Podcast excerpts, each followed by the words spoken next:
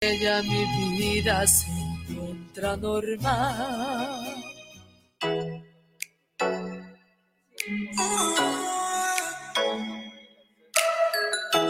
Les invitamos a escuchar su programa Entre Amigas y un Café, todos los sábados a las 8 de la mañana con sus amigas Amale y Lorena, donde trataremos diversos temas de psicología, tanatología y del acontecer diario.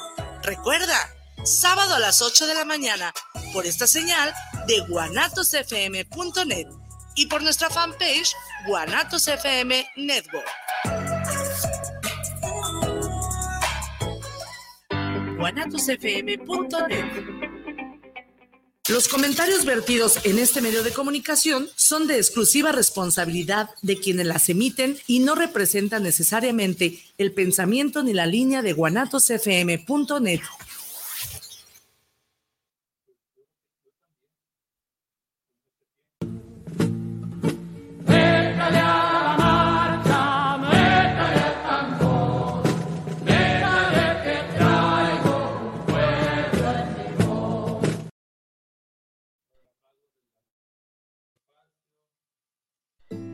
Día del Maestro. Su celebración representa una característica distintiva de los rituales cívicos de nuestra nación.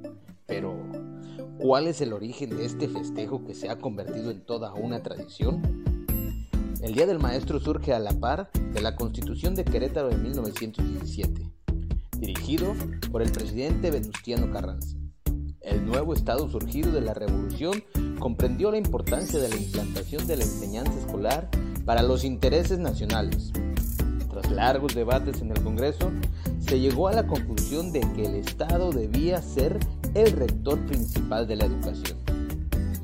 El 27 de septiembre de 1917, a solo siete meses de haber sido promulgada la Constitución y cuatro de estar realmente en vigencia, el doctor Enrique Viesca Lobatón, diputado por Coahuila, y el teniente coronel Benito Ramírez García legislador por Veracruz, expusieron en la tribuna del Congreso la iniciativa de rendir un merecido homenaje al Magisterio Nacional, instituyendo un día del año para festejarle.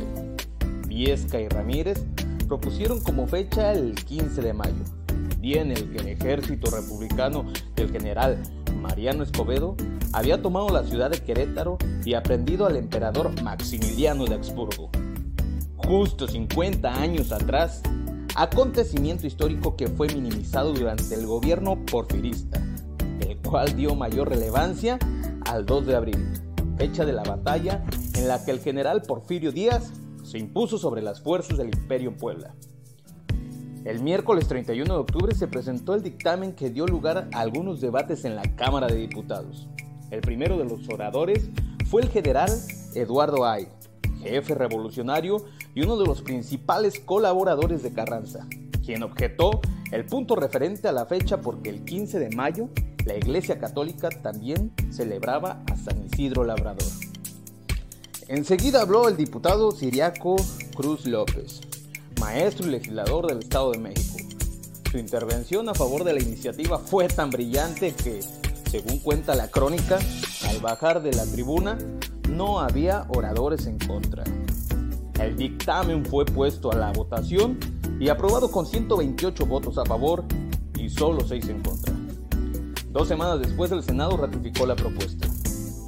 El 23 de noviembre el presidente Carranza expidió el decreto mediante el cual se instituía el 15 de mayo como el día dedicado al magisterio dentro del calendario cívico nacional, publicado en el Diario Oficial de la Federación el 5 de diciembre de 1917. El documento también establecía que en esa fecha debe organizarse festividades culturales que realcen la importancia y la nobleza del papel social del maestro. A partir del 15 de mayo de 1918, el homenaje a los educadores comenzó a ser celebrado oficialmente en el país, convirtiéndose en una práctica tan aceptada y apreciada por toda la sociedad mexicana que hasta la fecha es conocida popularmente como el Día del Maestro. Por una sección 18 democrática.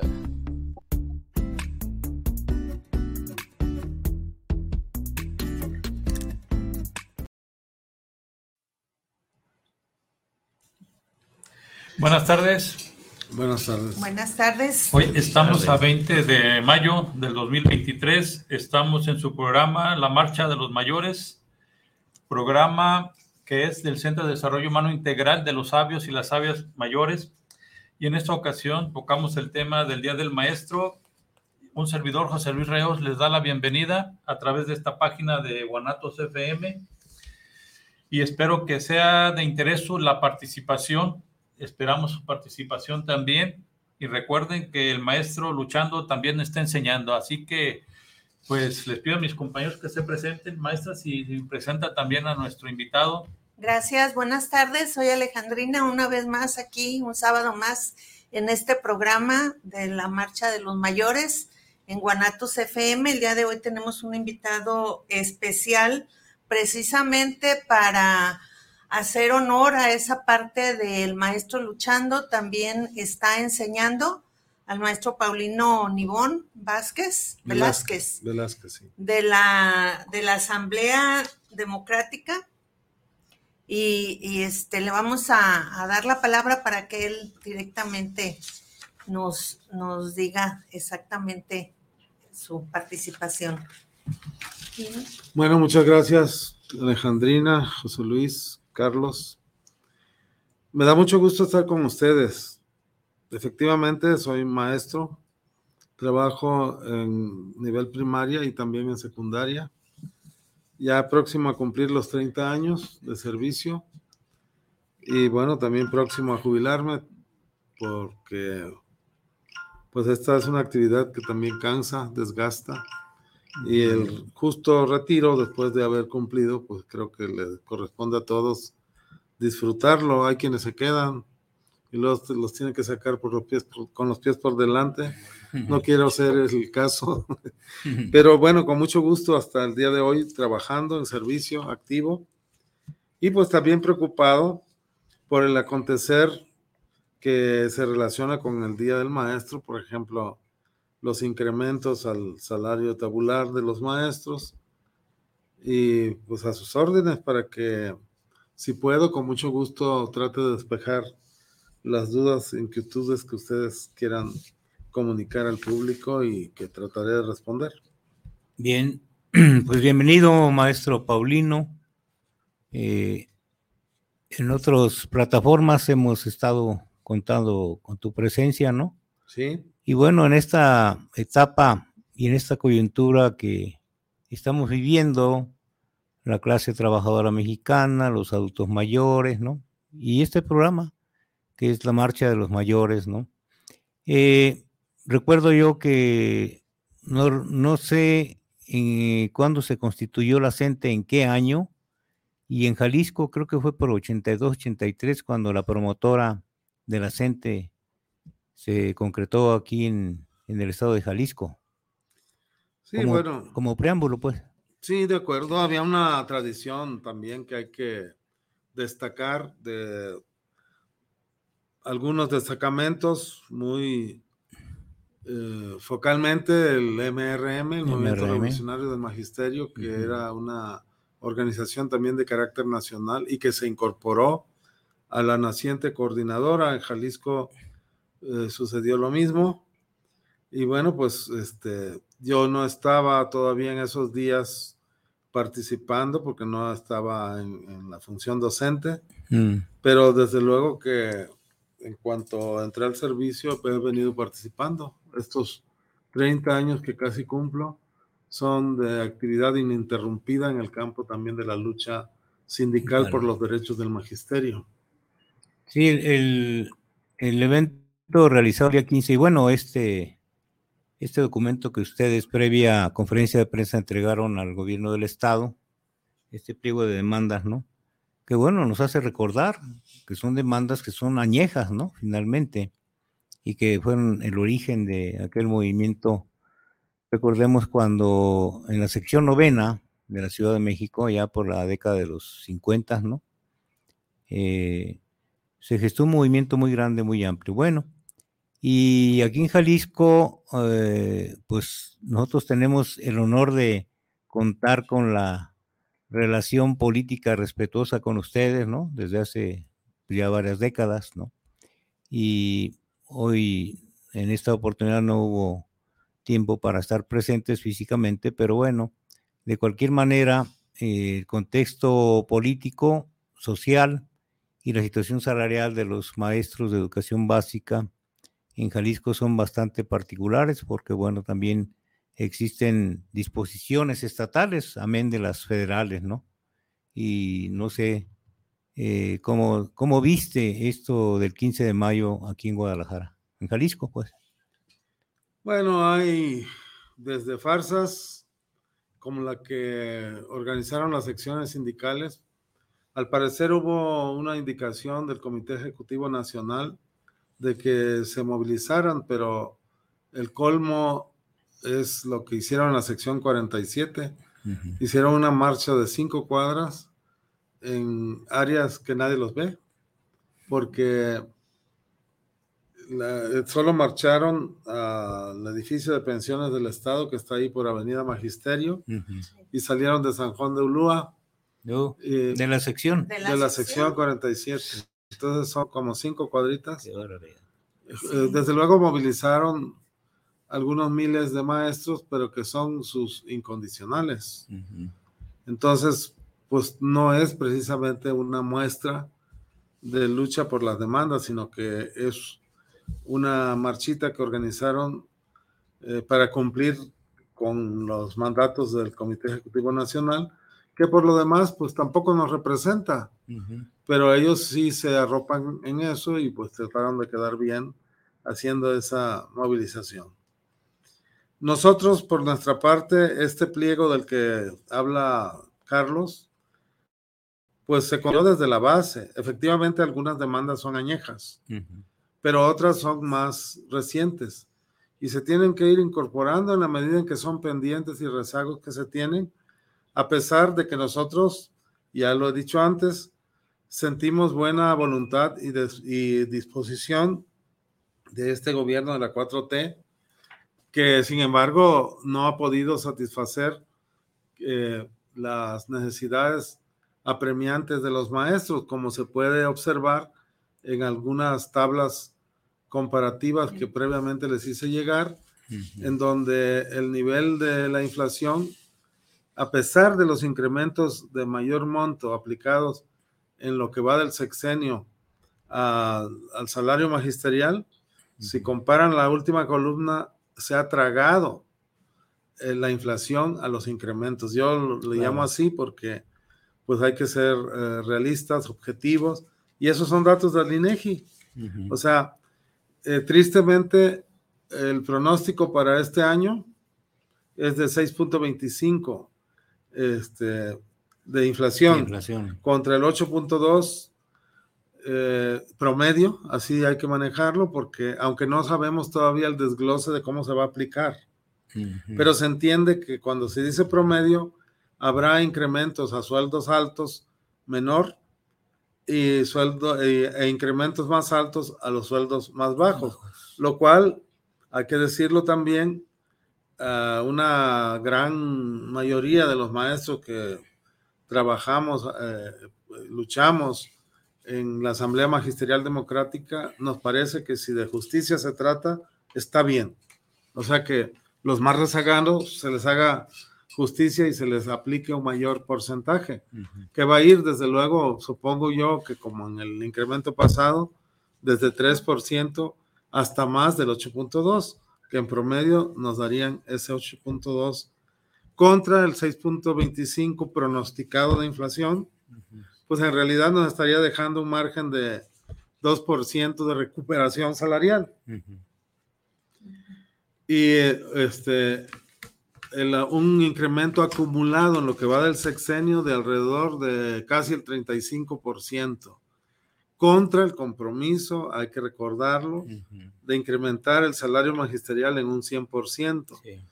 En lo que queda del sexenio habrá solo un incremento más el próximo mayo, porque en el 24, en octubre, hay a cambio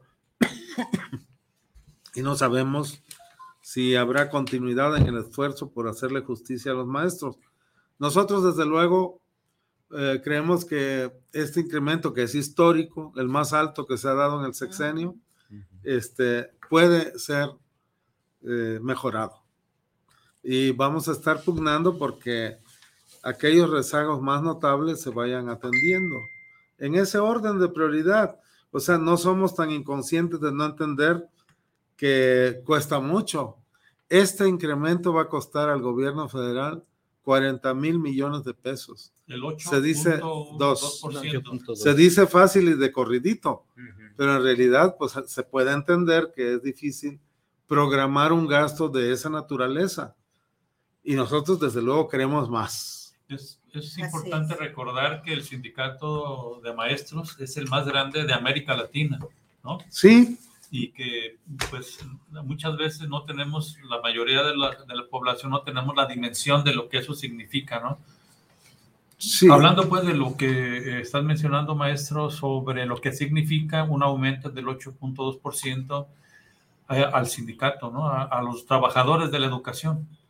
Es un incremento importante. Y qué bueno que lo dices, no solo a los maestros, a los trabajadores de la educación. Y se ha establecido por primera vez, o cuando menos de nueva cuenta, después de mucho tiempo, un salario base, que ahora será de 16 mil pesos para el maestro, el, aquí sí, docente, que menos gane. Y eso se decide a partir de promediar el ingreso de los trabajadores afiliados al Seguro Social, que da, arroja ese dato. Entonces parece congruente que se diga, bueno, un maestro no puede ganar menos que el promedio de los trabajadores afiliados al Seguro Social. Habrá maestros que tengan, por lo tanto, importantes beneficios porque había desde 12.500 al mes. Entonces, para ellos va a ser muy significativo. Y qué bueno, porque se trata de, de justicia, como insisto. Nosotros vemos bien eso. No vamos a decir que eso también está mal, porque no podemos rechazar todo. Pero desde luego, aquí en el pliego se enumeran muchísimos pendientes, no solo de beneficios para el maestro. Yo quiero decir que nosotros estamos pugnando, por ejemplo, que se eleve a rango de ley el otorgar uniformes, útiles, mochilas, calzado a los niños, que haya desayunos escolares, sobre todo en las comunidades de más bajo desarrollo, que es- existan compensaciones para los maestros que tienen que trasladarse a zonas muy marginadas y de difícil acceso, eh, que de repente empezó a sonar que se querían retirar, por ejemplo. Entonces, bueno, nosotros creemos que estas y otras demandas deben ser atendidas primero y vamos a estar satisfechos si se empieza por ahí, ¿no? Claro. Hay, hay demandas este, de, de- de- de, por ejemplo, de los salones, mencionaban aquí, en cuanto a la administración, en cuanto al número de alumnos en los salones, tanto en el área urbana como en, en el área rural. ¿Qué tiene que ver esto con, con la problemática ahorita de los maestros? Bueno, ¿Cómo, cómo va este, este asunto? Porque es importante, ¿no? El número de alumnos. Sí, eh, hay una cosa que se llama relación alumno-maestro, RAM, por sus siglas. Bueno, eso tiene que ver con las teorías pedagógicas. Es eh, muy difícil sacar adelante un grupo para un maestro en condiciones de sobrepoblación escolar, en espacios casi siempre más reducidos de lo que se requiere y con dificultades tecnológicas que no se han acabado de resolver. Entonces, pues eh, la manera óptima de trabajar es con menos alumnos, tal vez el tope debería andar como en 30 y no es así. Por ejemplo, eh, yo en la primaria tengo alumnos, más de 30, mi grupo, y ahí en la misma escuela hay, hay algún- algunos grupos con más que el mío. También hay que decirlo, eh, por la zona en donde estamos, hay grupos más pequeños, pero en cualquier caso, pues eh, se debe pugnar porque se reduzca la relación alumno-maestro para optimizar el, aprendizaje. Y desde luego el estado de las aulas que tocas, eh, este, José Luis, pues es importantísimo el mobiliario y el equipamiento tecnológico que casi es nulo. Por ejemplo, los maestros en la escuela donde yo laboro, pues si tienen proyectores porque es de ellos. Mm. Si tienen este, algún otro recurso, como bocinas y este, materiales didácticos, es nuestro. Nosotros hacemos el esfuerzo. Lo mismo que la capacitación. Sí existen programas de capacitación para el magisterio, pero el acceso es limitado y no es gratuito el posgrado, por ejemplo. Entonces, ¿qué es lo que queremos? Pues también que esos que son rezagos notabilísimos se atiendan, renovación de mobiliario y equipamiento, eh, reparación de aulas en mal estado, eh, equipamiento tecnológico para el maestro y para los niños, por ejemplo, algunas escuelas, muy pocas, tienen sala de cómputo. Nosotros no. Mm. Y estamos en el área metropolitana, nada más en zonas con... Yo trabajo en la colonia Insurgentes. y, hay eh, escuelas que con recursos de los padres pueden mejorar sus condiciones. Qué bueno. Pero hay otras en donde francamente no pueden los papás con el paquete. En el presupuesto de egresos de la federación y según las mañaneras del presidente, se destina para administrar los recursos a las sociedades de padres de familia. ¿Opera o no opera esto? ¿Y de qué manera? Eh, si reciben de manera directa para lo que sería reparación de celas y... Sí, pero está focalizado. Ah. Es decir, no a todos los lugares llega porque no están haciendo obra o no les han autorizado eh, el ejercicio de ese dinero. Si es así, el papel es más relevante y qué bueno de los padres de familia ahora, porque ya no están a, expensas de lo que les indiquen los directivos, como sí sucedió, no en todos los casos, pero era casi discrecional y la presidenta o presidente de la Sociedad de Padres de Familia acataba y giraba los cheques que tenían que hacerse. Ahora se, se manejan con cuentas mancomunadas y los padres están más observantes del destino de los recursos que hasta ahora, por ejemplo, en el caso de, de la escuela 931 donde laboro, eh, los dineros que se ejercen los aportan los padres, lo administra la sociedad de padres de familia, pero hay que decir, los gastos que se ejercen se facturan a la secretaría, parece un asunto grave, y otros compañeros hemos denado y no se hace nada. O sea que se cuenta como gasto mm. siendo dinero que no aportó la Secretaría de Finanzas. Pero les piden facturas. Entonces, ¿qué hacen los directivos? Pues acatar. El problema es que eso infla el gasto en educación y no sale de las arcas del gobierno, sale de las aportaciones de los padres. ¿Qué tal?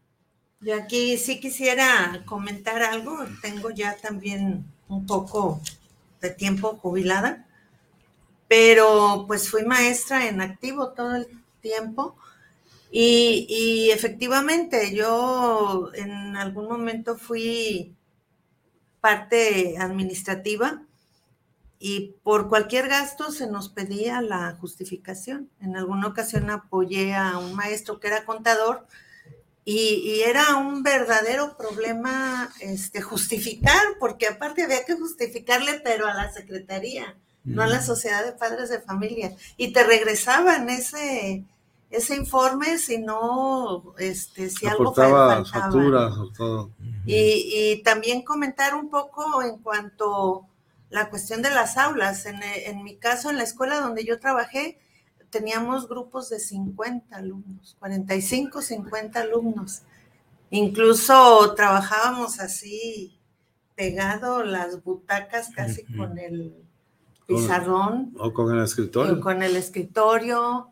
Este, había falta de respeto de los alumnos porque este, estábamos así muy hacinados. hacinados y se sigue dando pues, o sea, la tecnología ahí en la escuela instalaron los pizarrones multimedia que nunca funcionaron porque les faltó el cañón.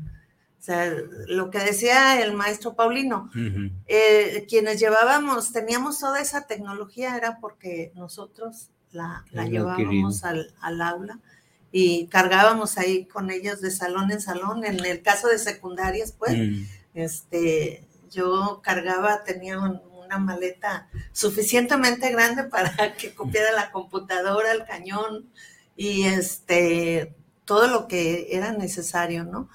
Y, y estoy hablando de una escuela muy céntrica, ¿no? Muy aquí en la provincia, o sea, ni siquiera en la zona urbana, realmente.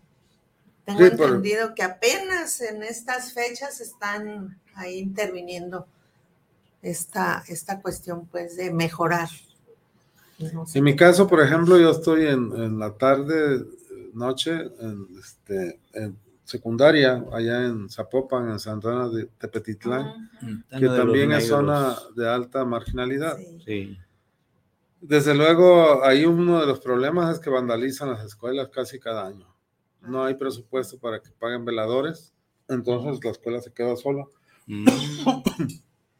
y casi año con año se meten a robar. Y pues lo, pudo, lo poco que se pudo haber adquirido, llegamos a tener cámaras de videovigilancia, pues con todas esas cargaron y entonces pues ya, Mm. ahora estamos igual. Desde luego en la primaria es lo mismo, hubo un velador que se jubiló, ese recurso no se recuperó y desde entonces hemos estado a expensas de cuando menos tres, cuatro robos. Y pues eh, destantean en la escuela porque efectivamente se hace con recursos de los padres. Ahí cuando sientes que ya se avanzó un poquito te vuelven a jalar para atrás y pues así dando tumbos es como uno tiene que ir trabajando. Nadie deja nada en su casa. Yo también cargo con mi cañón y mi computadora y me la llevo porque si la dejo puede ser Se desaparece. Se extravía. A mí se me ¿verdad? perdió una computadora. que- Pero bueno, la- el otro equipamiento que hubo en tiempos de Fox, todos sabemos la, el monto del fraude, muy a su- compras a sobreprecio. En algún tiempo sirvieron el- aquel famoso paquete de enciclomedia. En el caso de la secundaria, estamos trabajando con esas máquinas que dotaron. Por supuesto, eh, sumamente atrasadas. Ahí los maestros de tecnología actualizaron eh, un poco el programa. No se, no se puede guardar. Una condición es que no se puede guardar lo que se hace No, porque saturas el disco. Y entonces, pues bueno, con esa precariedad, pues se imparten las clases de tecnología en el aula multimedia. En una de las eh, um, apartados, en el punto 7 de las demandas generales, hablan sobre homo- homologar a la alza las condiciones generales de trabajo de los trabajadores de la educación estatales y federal- federalizados. Este, ¿Qué tanta diferencia hay en, uno y en otro? Eso? En, en términos prestacionales, sobre todo, nosotros tenemos pensiones del Estado, no ISTE. Bueno, digo nosotros, incluyéndome, porque yo soy maestro estatal. El volumen de maestros federales es un poco más alto, pero en ningún lugar del país hay una sección estatal tan grande como aquí. ¿eh? sí, esa es la más Este, grande. Entonces, pues bueno, las diferencias sobre todo son prestacionales.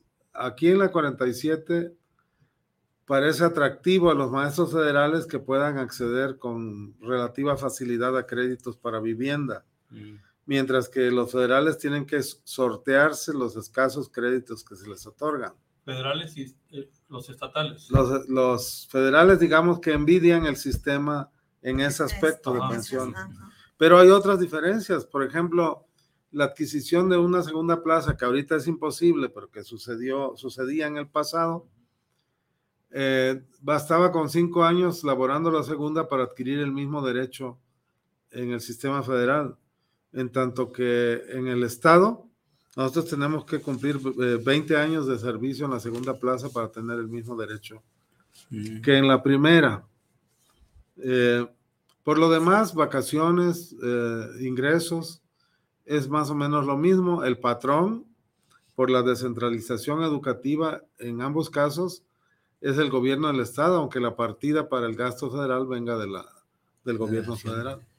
Esa, esa es una, digamos, consecuencia de una modificación que hubo hace pues, que unos 30 años o, o más. Eh, quizá un poco menos. Aquella- no que- sé la fecha precisa, pero como unos veintitantos años. veintitantos años, ¿no? Ah, que, que tuvo que ver también con las condiciones, digamos, de democracia sindical. Era en ese momento la política de golpear a los sindicatos, sobre todo a los sindicatos tan numerosos o tan grandes como en este caso el de la educación.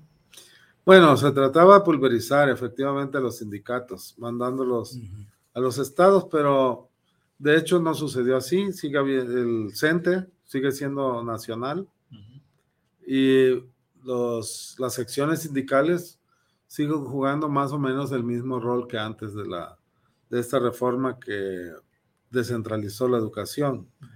Pero en términos muy prácticos, si se trata de evaluar qué pasó con los años, es que sí perdió fuerza el sindicato, gradualmente. Y no sé si atribuirlo solo al ese hecho de mandar a las entidades federativas la educación. Creo que se debe sobre todo a la desatención de los representantes, entre comillas, sindicales, eh, hacia el gremio. Entonces, el- ha, ha habido una pérdida de confianza, digamos, gradual, acelerada en los últimos años, que eh, ellos también se han movido en términos de declararse soldados de la cuarta transformación, dice Alfonso Cepeda, lo cual mueve la risa como Sí, lo está estamos viendo con Alejandrina. Este, porque bueno, se acomodan, buscan caer Claro. parados, son charros, nosotros les llamamos así Por sus prácticas sindicales y claramente no han cambiado en eso. Pero si en el poder está un partido que fue durante, bueno, eh, Morena pocos años, pero con una larga tradición de izquierda opositora, eh, pues que- con las que estuvieron peleados ellos, al llegar al poder, pues se acomodan. Ay, ahorita se me viene a la memoria, pues, lo, lo- de la celebración del Día del Maestro, ¿no? En la mañanera, ¿no? Con el representante, pues, del, del CENTE Sí, y con, para la, y con la CENTE, ¿no? Afuera en manifestación. la de ¿Cómo- Oaxaca. Sí. Oaxaca. Sí, ¿Cómo, 22. ¿Cómo se puede, este, digamos, analizar esta situación, maestro? En lo político, en, lo- en, lo- en la cuestión interna del sindicato. Es bastante complejo, José Luis. Ojalá tuviéramos una bolita de cristal, pero hasta donde yo he podido indagar, porque además soy oaxaqueño, Sí. es que la molestia es sobre todo con la gestión de Salomón Jara, ahora gobernador en Oaxaca. Mm. El origen de una ruptura al interior de los morenistas oaxaqueños se dio desde que eh, le ganó la candidatura a Susana Harp, la cantante. Oh. Entonces hay división allí y el magisterio en su momento pues no apoyó a Salomón Jara. Entonces pues hay habido desavenencias que repercuten también en las manifestaciones. Esta última que hizo Oaxaca tiene que ver más con sus demandas estatales que estar en contra de la presidencia. Ahora, también hay que decir que Oaxaca se cuece aparte. Sí. En- Sí. en- en- ¿A qué me refiero? A que hay matices entre la sección 9 de Chiapas, 22, este, la 7, 18. la 40, la 18 Michoacán. Entonces, pues, este, y aquí en Jalisco, que no, no tenemos este, la sección, pero que digamos que eso nos ha permitido ser más analíticos y ver esas diferencias y estar en contacto eh, sin tomar partido por ninguna de las fuerzas. Pero nosotros platicamos, convivimos con los compañeros de Oaxaca, de Michoacán, de Chiapas, de la Ciudad de México, sin problemas. ¿eh? Y yo creo que eh, esa posición nos ha permitido tener una visión más global que a lo mejor no tienen las otras entidades. Y con respecto a la reforma laboral del 1 de mayo de 2019 para conformar eh, sindicatos, ahí no han, la gente no ha, no ha asumido este papel de, yo dado que son fuerzas numéricamente muy importantes, ¿no? Sí, bueno, desde que se pudo eh, ejercer la sindicalización libre, eh, se sometió a debate en la coordinadora. Y la posición de la coordinadora ha sido y es hasta la fecha el pugnar por ganar las secciones sindicales y no crear otro sindicato. Desde luego eso se puede hacer. La ley permite que con 20, miembros se cree un sindicato. Han surgido pequeños sindicatos. El problema es que también deben ofrecer prestaciones. Y al ser titular, los, el CENTE, de los este, contratos colectivos, que aquí se le llama condiciones, generales. de trabajo, pues eh, no estarían en condiciones los sindicatos nacientes de ofrecer las prestaciones que hoy se tienen como vivienda, préstamos y todo eso. nada más por, por, la cuestión de las condiciones generales de trabajo, bueno, condiciones generales es para todo el sector educativo o hay para los federales y hay para los estatales. Efectivamente, hay para los estatales. En el caso de ah, Jalisco, son para los trabajadores de la sección 47, muy específicamente. Así está. Y, pero de, nueva cuenta, los titulares son la parte oficial, Charril, del sindicato. Pero antes, si me permite, otro aspecto interesante que tiene que ver con la suscripción de México del convenio, tú sabes, no recuerdo el número, de la OIT. Sí, 98 y... Este, del acuerdo 98. 87 y 98. 87 y 98. Se presentó un problema que, que puede tener repercusiones legales porque el CENTE finalmente no acató el mandato de atender de manera imparcial el registro de planillas, por ejemplo, solo por citar un ejemplo, eh, sí se ejerció el voto directo este, individual, secreto, pero no está en el estatuto. O sea, nosotros estuvimos pugnando porque eso tuviera carácter legal modificando los estatutos, como lo indica el, el acuerdo. Así es. Eso no sucedió se resistieron y se ampararon en un en una cláusula por ahí que viene en uno de los este, estatutos en donde dice más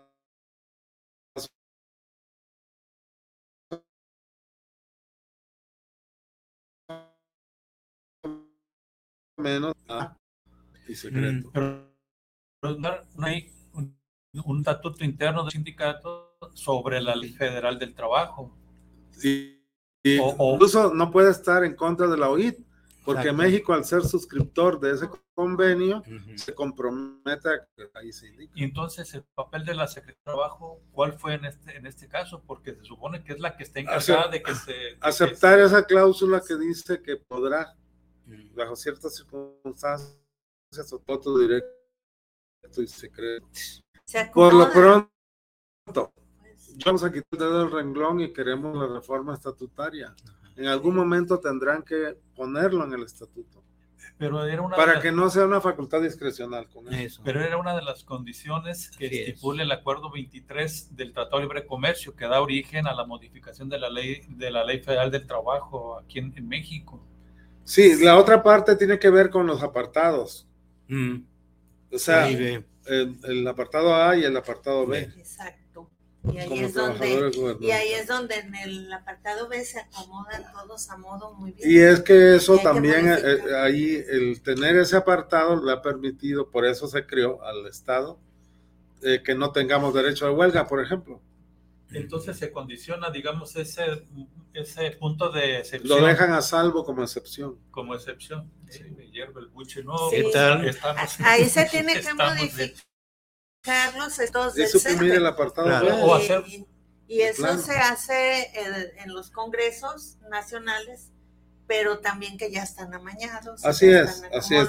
Las mesas ya están... Este, los, los, acuerdos ya puestos por escrito. Parece chistoso, es, es realmente trágico, pero así es. Pero es más trágico, digamos, la cuestión de los trabajadores, ¿no?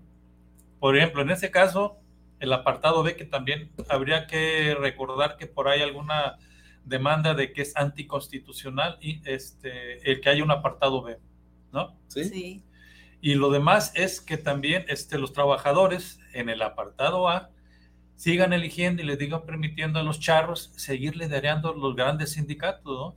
Llamémosle Pemex, llamémosle Seguro Social, este, eh, teléfono- teléfonos de México, todos estos, ¿no? Lo que quiere decir que, pues para los trabajadores en el país, el futuro sigue siendo el mismo. Si no existiera un gobierno como el que hay hoy, que hubiera continuado, digamos, este, el prianismo, el neoliberalismo en el poder, estaríamos más, perdón la palabra, más jodidos. Eso creo yo, mira. Es difícil medir o encontrar un termómetro que nos pueda decir qué tanto cambió el país. Pero yo creo que la transición, esta sí transición, no como cuando Fox, que fue un reacomodo de fuerzas, yo diría que hasta pactado, sobre todo desde Salinas. Sí. Me parece que ahora hay un cambio que la sociedad generó. Es importante verlo así. No es el fenómeno López Obrador solamente. Yo creo que ha madurado de alguna manera la conciencia social y eso permitió el triunfo de López Obrador que traía ya desde dos sexenios atrás mucha fuerza. Entonces, la sociedad ha cambiado, somos otro, México pero no se ha logrado expresar en todos los ámbitos. Y el corporativismo sindical tiene mucha raigambre. Entonces, cambiar eso va a llevar un rato, Pero tenemos que seguir pugnando por hacer realidad la transformación que ya se dio a nivel de la política de los partidos y llevarlo a los sindicatos y remover a esas rémoras que se han adueñado, enquistado en el poder durante décadas, en algunos casos notabilísimos, pues como en teléfonos de México de más de 40 años. Y llevamos eh, en términos históricos más de 100 años de charrismo sindical en nuestro Sí. país. Sí, sí. y Más aquí- de 100 años. las teorías estas de que un partido de los trabajadores sería básico para transformar un sistema político, económico, está, está pero lejísimos en México, ¿no? Dado que también el partido que, que debería estar encargado hoy de concientizar y de organizar a los trabajadores, que sería en este caso el mayoritario Morena, pues también está en ese, en ese aspecto en el catre, ¿no? Tirado a la maca también. ¿Cómo lo...? Bueno, yo no soy de Morena, No, no, no. simpatizo, pero bueno, debo decirlo. Simpatizo y veo con agrado lo que ha venido pasando. También vemos lo que ha estado pasando mal. Las divisiones internas, bueno, refería el caso en Oaxaca de Salomón Jara, Sí. que un sector importante de morenistas no lo quiere y desde luego en la sociedad también se expresa eso. Entonces, eh, por otro lado, pues es un partido joven, yo diría que en proceso todavía de formación, no cuaja aún. Tristemente, de manera anticipada. O a la consolidación, que es lo que todos desearíamos estando dentro o fuera de Morena. Me parece que las posibilidades de que esto ocurra así es ejercer de a de veras la democracia y abrir nuevos espacios de participación ciudadana en donde las decisiones se tomen por mayoría, también para el ejercicio del gasto. Claro. O sea, empezar a hablar de presupuestos participativos de a de veras. Un poco como se empezó a hacer ya a nivel municipal, sobre todo en los municipios pequeños, en donde el presupuesto es escaso, pero sí se asigna eh, como el pueblo lo quiere. Si requieren un camino, si requieren eh, Ujú. este, pies de cría de ganado, si requieren este, equipos de labranza, de tractores, se aplican eso, ¿no? Y lo deciden ellos. Eh, se han hecho muchos caminos rurales de concreto hidráulico en Oaxaca, por ejemplo. Y eso está bien. Y se les da empleo a ellos mismos. Y pues creo que por algo se tiene que empezar y en eso han arrancado bien. Hay una cosa muy interesante que plantean como Asamblea Magisterial Democrática Jalisco y en este pliego de peticiones que se presentó al gobierno del Estado, de cómo eh, en, el, en el contexto de las demandas sociales, ¿no? Este, pues bueno, retoman el, el, el conflicto, bueno, que ha suscitado que haya despedidos en el Sindicato Único de Académicos del Colegio de Bachilleres, que no les reintegran sus cuotas sindicales, eh, que es patrimonio de los trabajadores, pero retoman también el tema de, la de los desaparecidos en Jalisco, que es de los más altos a nivel nacional, el, el, tema de la verificación vehicular también, como, como demanda social, eh, obviamente, pues el tema de los pésimos servicios, del, del IPEJAR, ¿no? Servicios médicos, ¿no? Que es un problema añejo que ya los y compañeros... Y el seguro. Y el seguro social. Por ejemplo, los jubilados optan por seguro o pensiones. Ah, los ya. activos solo seguro. Solo, Solo seguro. seguro. Sí, Ajá. son dos. Mira, tocaste varios aspectos. Sí. Eh, me interesa mucho que, que lástima que no pudo estar Víctor del Socobaec. Ellos tuvieron una asamblea, me informaba compañero Ávila, eh, a propósito de que no quieren reconocer al comité legalmente electo. Eso es. Van a tener que pasar por un recuento o algo así, por una impugnación que miembros también de, del Socobaec presentaron. Eh, hay de los reinstalados al inicio del gobierno compromiso eh, que se hizo Con los maestros y que se atendió en un primer momento. Eh, fueron reinstalados eh, alrededor de ciento, Cuatro, ¿no? no, en total, porque hubo no Ah. solo del Socobae, como 130 maestros. Sí. Bueno, en el caso de los maestros del Socobae, se les pagó algunos meses y luego se les suspendió el pago y fueron cesados. En contra de toda lógica, de toda ley, de toda racionalidad. Sí. arguyendo que, bueno, que tenían que recibir una partida adicional para pagarle a los maestros reinstalados. Y aquí hay una contradicción, porque los maestros despedidos tenían previamente un techo financiero. Claro. Entonces, el go- gobierno de Enrique Alfaro lo que buscó es recontratar a estos maestros porque llegó el dinero federal y dejar a los que había contratado, dicen, provisionalmente. Desde luego, nosotros podemos entender, cualquiera puede entender que un maestro que estuvo como interino un tiempo, pues también adquirió derechos, pero el derecho principal es el que estaba antes Ajá. Y que si se le podía dejar al maestro, pues tenía que ir a cargo del, del gobierno y no decir que manden ahora puesto para pagarle. Bueno, con ese argumento es como han estado sin pago los compañeros eh, y sin recibir las aportaciones que sí se retienen como cuota sindical de los trabajadores a los sindicatos legalmente electos. Entonces, pues yo no sé por qué no ha habido un fallo. Desde luego hay una demanda legal, pero como en muchos casos conocidos, pues le dan largas, largas, largas y no hay una respuesta.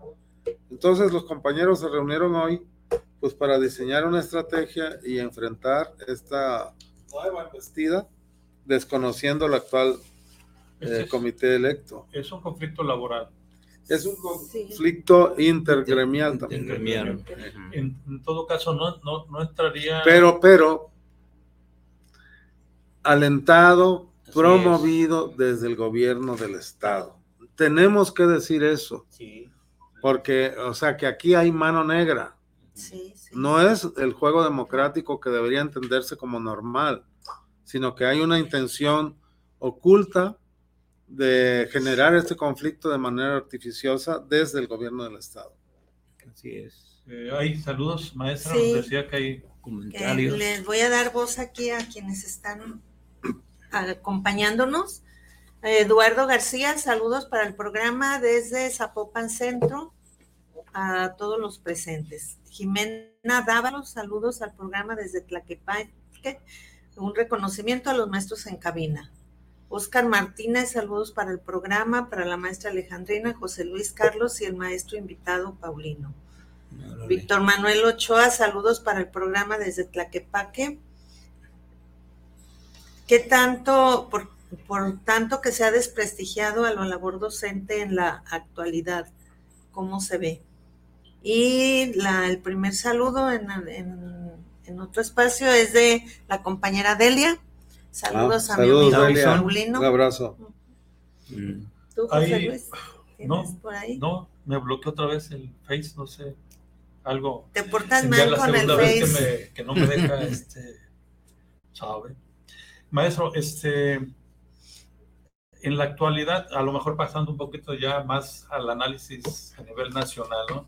Con respecto a que se están enfrentando ahorita este poder judicial y el poder eh, ejecutivo. ejecutivo, ¿no? Incluso ya entró en juego también el, el, el legislativo, ¿no? Con estas supuestas amenazas de la de la ministra Norma Piña, ¿no? ¿Cómo, ¿Cómo ve, maestro, o cómo ve el magisterio? Porque creo que, eh, al menos en sus grupos, son muy dados a, analizar todo esto, ¿no?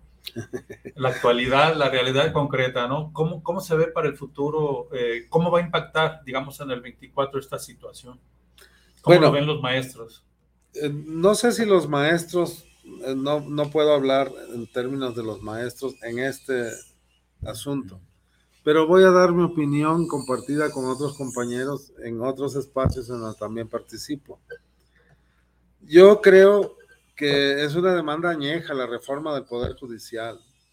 Nosotros lo hemos venido diciendo desde hace décadas, que era necesario pues revisar el asunto del Poder Judicial, que además es un poder que no emana de la voluntad popular, el legislativo claramente sí y el ejecutivo también porque vamos a las urnas y votamos por ellos. Entonces, no encuentro que pueda haber argumentos válidos para decir que no se deben elegir por la vía del voto los ministros. Sin embargo, ya hay una avalancha de, de reacción para que esta iniciativa no prospere. Ahora, es evidente el mal uso del poder que se le ha otorgado a la Suprema Corte y a los jueces y a todas las instancias del llamado Poder Judicial, al punto de que ellos hacen y deshacen con los laudos de libertad o que alguien se pudre en la cárcel sin, sin siquiera dictarle una sentencia. Hay un caso sonado por ahí.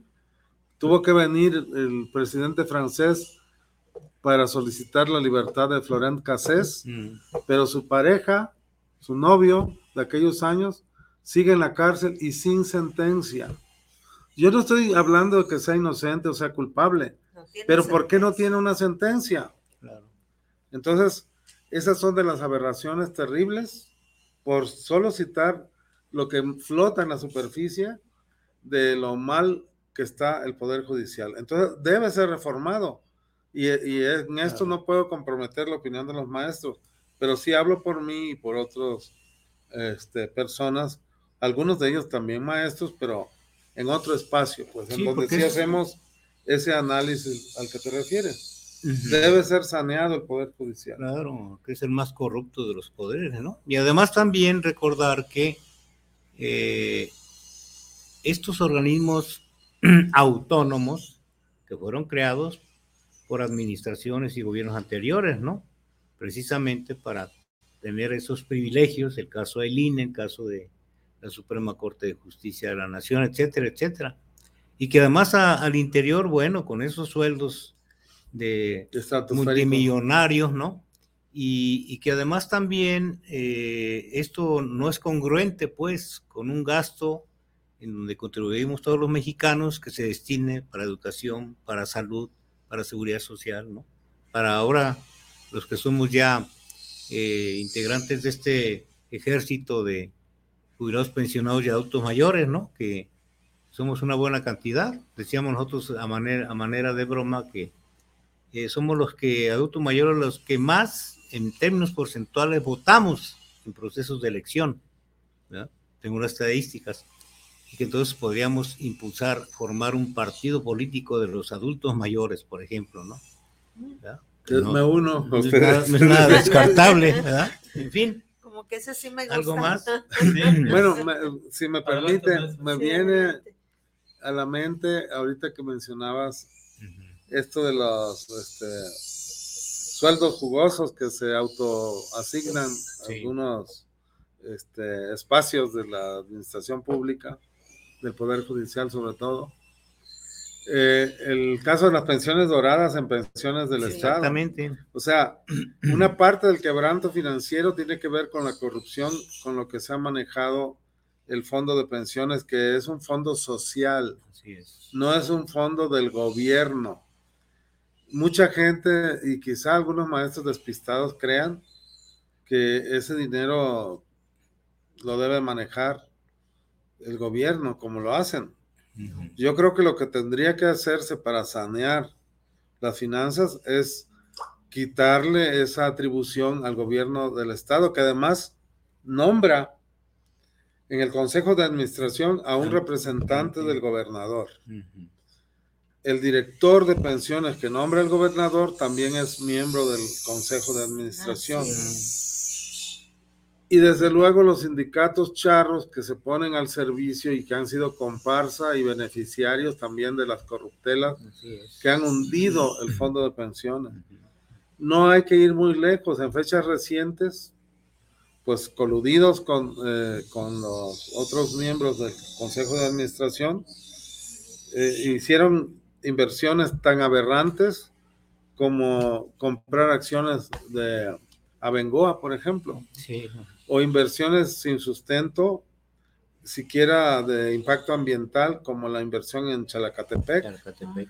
haber apoyado la construcción de la ciudad judicial, que todavía no retornan esos dineros. Eh, y, y son quebrantos verdaderamente, porque Claro. lejos de ganar, en el mejor de los casos, recuperas lo invertido. Y más recientemente, el involucrarse en las villas panamericanas y ese tipo de negocios que no conducen a ningún lado, asumiendo desde luego que está suspendido eso por el impacto ambiental y nosotros no queremos que se continúe por ese camino. Claro. Aun cuando fuera rentable y recuperable el dinero, pues eh, no estará bien que sea, sea a costillas de dañar más el ambiente. No hay salida de los desechos de, eh, de allí. Entonces, ¿qué es lo que no se está haciendo? Castigar a los culpables. Pues sí. Así es. Y eso fue un compromiso del gobernador. Basta oír sus primeros audios ya siendo gobernador Ajá. y dijo que se iba a castigar a los responsables. ¿Qué sucedió en realidad? Bueno, pues los responsables ahí andan Así es. y el fondo de pensiones no era más que una ja- caja chica que quería tener a la mano. Así es. Así es que todo siguió igual, nomás cambió el titiritero. Y les van a aplicar a los futuros pensionados y jubilados el- la tasa de las sumas en lugar del salario mínimo. Eso no ha sucedido en el Estado. Y nosotros creemos que más bien la tendencia, si este gobierno da las facilidades, es que desaparezcan las UMAS y se tasen las pensiones en salarios mínimos. Se supone que las UMAS iban a preservar el valor del salario. Sucedió vez. Entonces, un jubilado de tope de 10 salarios mínimos eh, está dejando de percibir al mes alrededor de 4 mil pesos. Sí, En el estado no, no hay No, UMAS. no hay más. no hay. No, y hay que recordar mínimo. ese gran fondo que se llevaron de los de, de la ley del seguro social a los bancos, ¿no? Este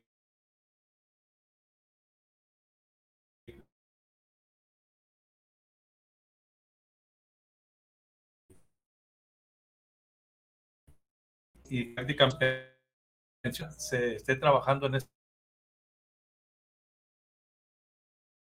sentido. Hubo favores con este gobierno, pero no, no como lo esperábamos, quienes alguna vez participamos en recolectar firmas para revertir y desaparecer el sistema de afores y regresar al sistema solidario, ¿no? Anterior. Pero bueno, M- más todavía, tú tocaste el tema de las afores. Antes de la existencia de las afores, el SAR estuvo reteniendo aportaciones que debieron incorporarse al, este, al fondo, al fondo de, individual de cada trabajador.